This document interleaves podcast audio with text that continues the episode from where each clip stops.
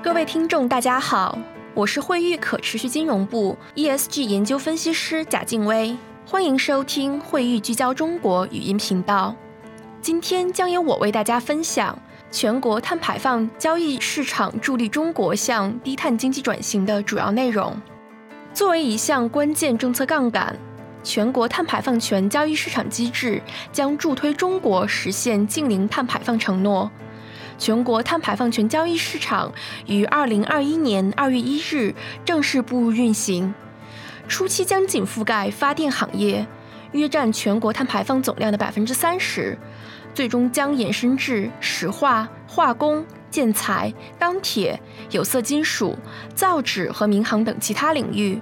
交易计划将于二零二一年中期正式启动，在初期阶段。碳排放配额的核定将基于不同的碳强度基准值，而非排放总量。企业根据不同碳强度基准值获得履约周期的免费配额。对于无法完成履约任务的公司，将面临小额罚款。惠誉认为，碳排放权交易市场机制的初期影响或将十分有限。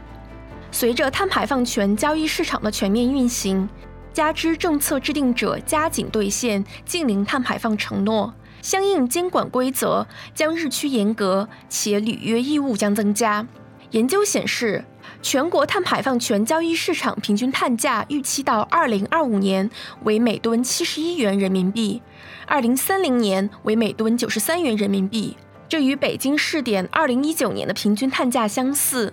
高于其他试点地区价格。然而，该水平远低于欧盟排放交易体系价格，后者继2019年引入排放交易体系市场稳定储备机制后，碳价显著上升。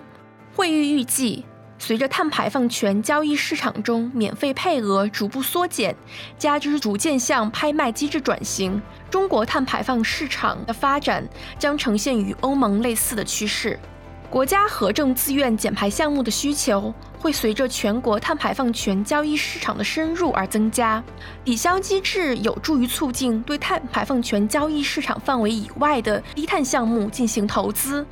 但是，抵消机制运作不良将导致核证自愿减排量供大于求，甚至可能会影响市场内所涉行业去碳化的积极性。以上是本次全部播放内容，感谢大家收听。如果想了解更多详细内容，可以访问我们的网站 www.fitchreadings.com/china。请继续关注我们会议聚焦中国语音频道，我们下次再见。